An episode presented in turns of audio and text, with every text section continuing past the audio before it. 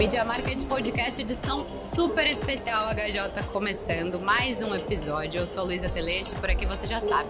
A gente troca uma ideia sobre os impactos das transformações da mídia nas estratégias de marketing. Hoje, recebendo Thiago Rocha, Head de Growth da RD Station. Por incrível que pareça, apesar dele estar em Floripa e eu também, a gente está conversando diretamente de Concórdia. Bem-vindo ao Media Market Podcast, Thiago. Oi, Luísa, muito obrigado pelo convite. Pois é, nunca imaginei que eu estaria em Concórdia pela primeira vez e a gente teve que bater esse papo justamente aqui, né? Não, Olha super legal só. o evento e obrigado pelo convite. Vai ser ótimo bater esse papo contigo. Sim, minha primeira vez aqui em Concórdia também e minha primeira vez nesse evento que já existe há seis anos e movimenta todo um ecossistema da cidade. Eu tô impactada até agora com o fato de que a rede hoteleira não comporta esse evento. As pessoas estão na casas de famílias, sendo muito bem tratados. Inclusive, a galera da nossa equipe é um Eu ótimo tive que exemplo ficar em disso. Chapecó, eu tô até comentando, né? Eu tive que ficar em Chapecó porque Não já não- a rede hoteleira já estava cheia e daí tinha um transfer trazendo para Concórdia porque o evento é tão grande que a rede, a rede hoteleira e Airbnb aqui da cidade já não comporta, né? Que sensacional, que sensacional. E mais de 8 mil pessoas circulando, por isso que vocês vão ouvir aí um certo ruído, mas eu já convidei o Thiago pra gente gravar um episódio lá no nosso estúdio, na paz e no silêncio do Morro da Cruz. Mas, Thiago, quero te pedir pra começar contando um pouco pra nossa audiência, que é basicamente, até pra que tu saiba, formada por profissionais de marketing, tanto gestores quanto, enfim, profissionais de carreira e profissionais de agência de publicidade. Conta um pouquinho da tua trajetória, da tua experiência e como tu chegou hoje ao cargo que tu atua na RD. Legal, Luísa. Bom, sou o Thiago Rocha, eu tô na RD já tem sete anos e meio. É, sou formado em engenharia, mais um engenheiro que não trabalha com engenharia. Entrei na RD como estagiário, então é uma história que, Que bacana. eu acho super legal de contar, porque é cada vez mais raro você ver pessoas que ficam tanto tempo na empresa. E a gente teve uma trajetória super legal ali de sair de estagiário, se tornar head dentro da empresa. Então, comecei dentro do time de operações, peguei toda a bagagem de analítica que tinha da engenharia, fui aprender sobre negócios, como uma empresa de tecnologia escala, principais indicadores econômicos, os desafios que tem uma empresa de tecnologia que recebe investimento para crescer e, e tudo mais. Desde 2019 fui para o marketing, então eu falei, pô, vou juntar parte de negócios com a parte analítica da engenharia, vou lá para o marketing, vou para o front, nada melhor do que aprender marketing com a RD. É Para verdade. quem, para a audiência que não conhece a RD, a RD é uma plataforma com vários produtos é, que te ajudam a, a vender mais. Então tem hoje alguns produtos, né, que fez algumas aquisições recentemente, mas os principais é o de marketing, o RD Station Marketing, o RD CRM que controla o processo comercial, tem a Talos que daí é um produto de, de WhatsApp, né, de conversacional. Tem Exact Sales, que você até comentou que você tinha conversado com o Theo. Tem episódio É. disponível com o Theo Orozco também. É legal. E que é uma parte de sales engagement, né? Então é uma outra plataforma. E a Magic Write, né? Que daí é uma plataforma de um produto de inteligência artificial. Então tudo para te ajudar a vender mais no digital. A gente tem tudo isso. Basicamente são 45 mil clientes em mais de 40 países. Eu acho que quando me perguntar o que, que te fez ficar sete anos e meio numa mesma empresa, né?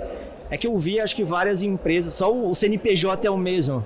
Mas eu vi uma empresa sair de 200 e poucos funcionários para mais de mil funcionários, de 2 mil clientes para mais de 45 mil clientes. Então eu vi vários desafios e várias empresas diferentes dentro de uma só. Então, super legal essa trajetória. Estou no marketing desde, desde 2019 e hoje eu sou responsável, né? meu time é responsável pela aquisição dos produtos self-service, né? Então a gente tem toda uma parte ali de relacionamento de marketing e vendas, né? Então como gera os leads qualificados para o time de vendas vender. E a gente tem uns produtos iniciais, que são produtos baratinhos, que, é, que a pessoa pode comprar, cancelar quando quiser, e daí não tem o toque de vendas. Então hoje meu time é responsável por fazer toda essa estratégia de marketing para essa camada que é mais imatura, né? Mas também aí não tem então a gente não coloca o toque de vendas, mas tem um produto com uma barreira de entrada muito mais baixa e daí como que a gente faz escala, consegue gerar valor para a pessoa ter sucesso. E depois comprar os quando se sentir confortável, ter mais poder, começar a ter sucesso com o produto, se sentir confortável em dar um próximo passo e adquirir nossos planos maiores, né? Que bacana, que bacana. Inclusive, esse foi o tema da tua principal palestra aqui no HJ, Marketing e Vendas, e é o motivo de eu ter te chamado aqui, para conversar conosco hoje nesse episódio Pocket. Uh, por, uh, principalmente porque eu vejo vocês muito construindo conteúdo e foram um player muito fundamental em desmistificar essa relação, ao, ao meu ver, assim, no estado e acredito que a nível Brasil também. Porque de fato são dois departamentos, muitas aspas, que precisam funcionar como uma engrenagem que roda muito bem. E o que a gente mais ouve no mercado, enquanto profissional de marketing de ramo mesmo, ouvia muito isso. Tipo, ah, a gente não recebe lead qualificado, e aí do nosso lado a gente diz que manda o lead qualificado, e aí a gente não recebe o retorno do comercial para poder aprimorar as nossas operações. E vocês conseguiram estabelecer processos muito sólidos para resolver esse tipo de dor que é muito comum no mercado, né? Não, com certeza. Acho que a RD, assim, nada foi do dia para noite, né? Então foi foi muito suor, aprendizado, adaptação, entendimento em cada fase do negócio ali. Mas eu acho que a gente começou a entender que estava tendo uma mudança de comportamento do hábito, do hábito de consumo mesmo, né? Legal. E principalmente com a vinda da internet, a popularização da internet. A RD nasceu em 2011. Se a gente for pensar o que era o mundo em 2011, né? Eu estava fazendo essa reflexão um tempo atrás. É, os cursos de publicidade, de marketing, não falavam sobre marketing digital não tinha essa matéria na, na academia, né? Não tinha o 3G mesmo. era caro, né? Se você pensar assim, ah, internet, 3G, DSL, né, Wi-Fi, era caro, era lento. Então, você vai para uma mudança onde o, o, hábito do consumo era muito pautado a pouco, poucos veículos, né? Pouco dono da informação e era muito caro, porque Sim. como era pouco dono de informação, a informação era passada por poucos donos de audiência. Então o, o lugar onde você pegava essa informação era TV, rádio, revista, né? E, e o usuário tinha que ficava muito dependente do vendedor. Acaba que com a internet o usuário, o consumidor, ele tem um, um, megafone na mão. É verdade. E dois, ele pode procurar em qualquer lugar. Todo mundo é dono de audiência. Todo mundo virou uma mídia, né? Virou um veículo de mídia. Então, quantos, quantos agora é era dos creators, né, dos criadores de conteúdo. Então, acho que a RD começou a entender que e daí a gente começou a entender pra gente e também ensinar para o mercado que o marketing agora ele precisa influenciar. E o vendedor fazer a parte no que ele é bom, que é vender né? Mas tem toda uma parte da, de uma jornada ali onde a pessoa nem sabe se ela tem a dor ainda ou quais são as possibilidades que ela, como ela poderia estar resolvendo essa eventual dor, que a RD começou a, a ensinar, aplicar e ensinar. Então tudo que a gente aplicava, que a gente aprendia que dava certo, a gente começou a ensinar para o mercado, né? Então, e basicamente é, é com isso que a gente começou a entender que quanto mais a gente trabalhar marketing e vendas junto, principalmente no, no ambiente onde a gente quer sempre crescer, sempre vender mais, sempre tá cada vez vendendo mais, com mais previsibilidade e cada vez melhor, eu preciso trabalhar marketing e vendas junto. Porque se eu depender só do time de vendas para vender, eu vou bater num teto.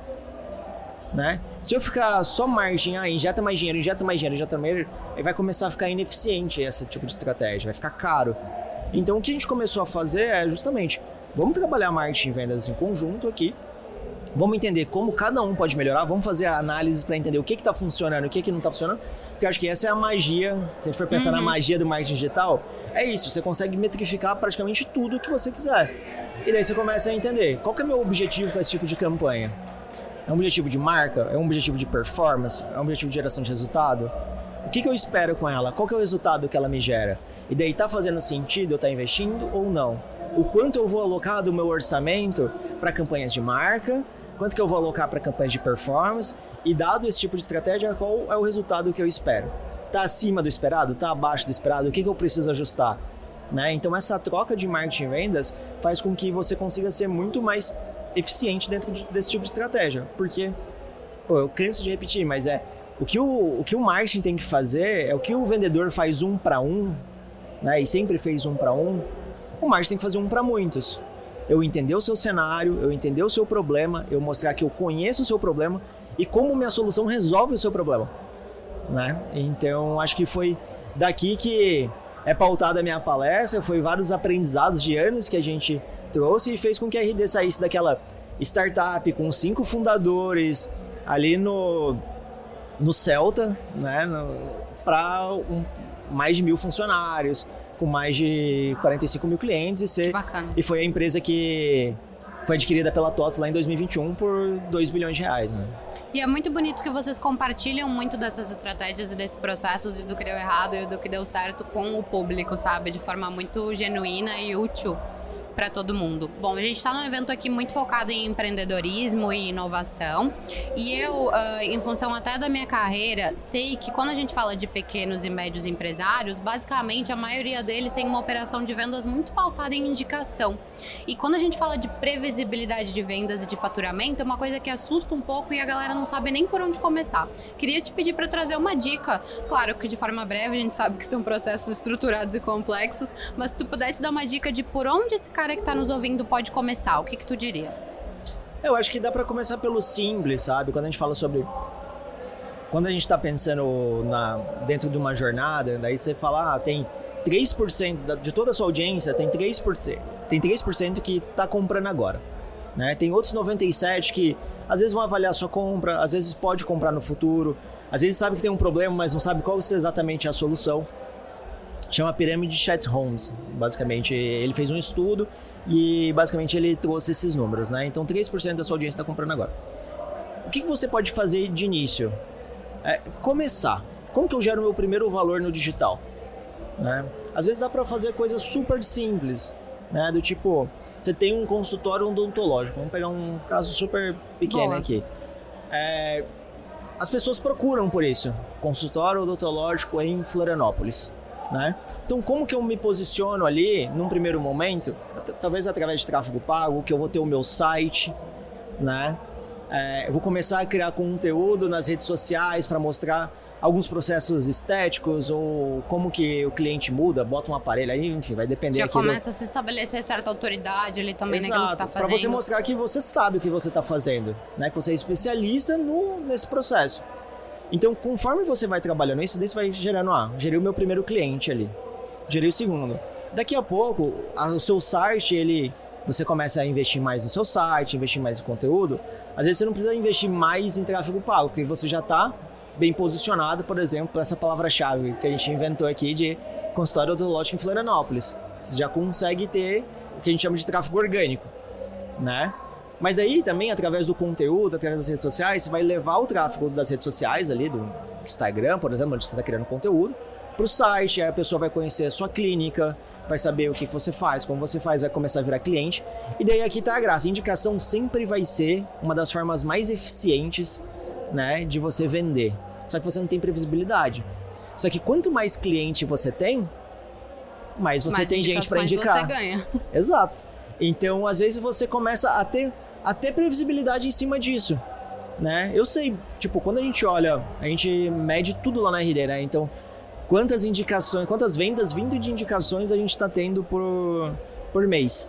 Quando a gente vai ver, a gente vê que talvez não seja o canal mais escalável, né? Não vai ser onde eu vou dobrar é, o meu número de vendas.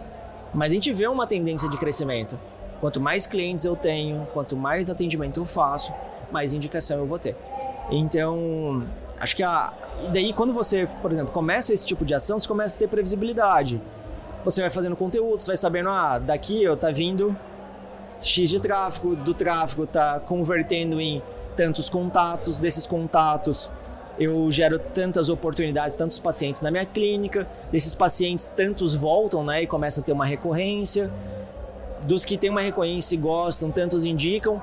Quando você começa a ir construindo essa máquina de aquisição de clientes, e daí a gente fala máquina por questão de previsibilidade, eu começo a ter justamente essa ciência da, do se eu colocar tanto de tráfego, vai sair tanto de venda.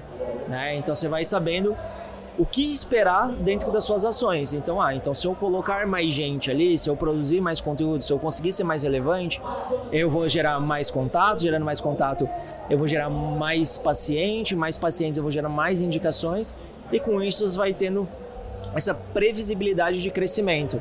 E daí, ah, será que você vai ter que investir para expandir a sua clínica para atender esses clientes? Você vai já sabendo o que, como se preparar e quando se preparar. Acho que o grande problema do pequeno, pequeno empresário é que ele fica, às vezes, na expectativa de, ah, vai que. Né? Ou ah, eu tenho que me posicionar numa grande avenida para as pessoas verem. Só que uma grande avenida é caro. Em vez de você pagar um aluguel numa grande avenida, você poderia estar numa localização boa, claro, pagando bem menos e investindo em marketing, né? Em como você comunica com a sua audiência, justamente para ter esse crescimento, ter essa previsibilidade e ser muito mais eficiente, né? Porque você ficar gastando para estar tá bem localizado numa Só avenida. Para as pessoas te visualizarem, qual a chance também das pessoas passarem na frente dessa loja, né? enfim, desse consultório? E, então é, eu acho que a, a, dica é começar assim. Quando a gente fez, a gente lançou uma pesquisa recente, que é o Panorama de Marketing e Vendas, é uma, a maior pesquisa de, de marketing e vendas do Brasil. E, e a gente viu, assim, daí aqui é basicamente, eu não vou ter um número exato na cabeça, assim, mas 87% da audiência já investia em marketing, já investia em estratégias de, de inbound, né, de conteúdo, de comunicar com a audiência. Se quem está ouvindo a gente nem faz isso, já está saindo atrasado. É a notícia ruim é, tá Olha atrasado. Só 80, mais de 80%. É. A notícia boa é, dá para correr dá atrás do prejuízo. né? Mas tem que começar, tem que iniciar, tem que... E daí, ah, não vai sair da noite pro dia, ah, quero virar uma RD. Você pode ter a, a visão de quero ser a RD do meu setor, por exemplo. Que basicamente o que a gente fez aqui, a gente não tinha nome, a gente não tinha marca. Né? Foi criando, aprendendo, criando conteúdo, falando para audiência de marketing. Então a gente sabia as dores que o profissional de marketing tinha. A gente falava para eles. E hoje a gente tem o, o, nosso portal, né, que é o Resultados Digitais, que ele tem mais de um milhão e meio de tráfego todos os meses por causa disso.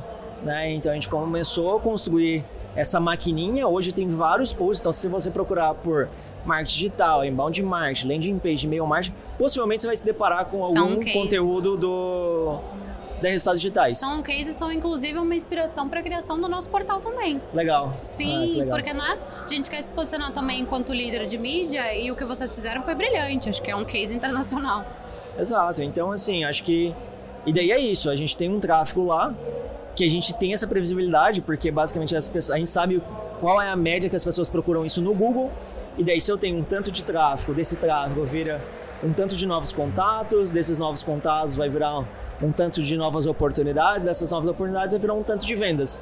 Eu começo a ter o que a gente chama do funil de vendas e eu, eu tenho essa, toda essa previsibilidade, né? Então se eu aumentar o tráfego, eu aumento as vendas.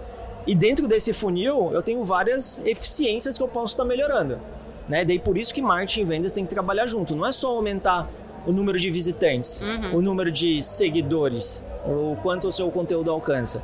É você ir ajustando para ir entendendo, cara, o que, que vendas precisa melhorar? É o, a velocidade de atendimento? Né? É o pitch de abertura? É o contorno de objeção? É quando ele mostra a solução e como ele entende o problema? Então tudo isso vendas pode estar melhorando e marketing também pode estar entendendo quais as campanhas que eu estou fazendo, para quem que eu estou fazendo, né? Para quem faz mais sentido eu me posicionar. E quando você começa a entender como que. E daí teve um. Vou até trazer um caso aqui que eu lembrei de cabeça, assim. Legal. O meu, meu ex-gestor foi para Singu, que é um, é um produto, acho que não tem em Floripa, tem mais tem em São Paulo, que é um marketplace onde você, pelo aplicativo, você chama manicure, serviço ah, de massagem, e você consegue fazer isso basicamente eles falavam muito, muitas vezes eles falavam para mulheres de forma geral. O público era majoritariamente feminino. É, só que ele começou a entender que o grande público dele, o público que era mais lucrativo, era um público, daí por análise, que era o público é, de profissionais, mulheres que estavam no mercado de trabalho, tinha pouco tempo então precisava fazer ali que, é, que a pessoa fosse na casa dela, porque ela tem pouco tempo para se movimentar e precisa fazer isso rápido. E geralmente é onde tinha mais margem de lucro. Com isso ele falou, tá, e daí tinha, e daí tinha um perfil mais jovem que só consumia porque tinha cupom. Ah, tem um cupom aqui, vou consumir. Ele falou, cara, eu tô gastando mais dinheiro para adquirir um quem me dá menos dinheiro.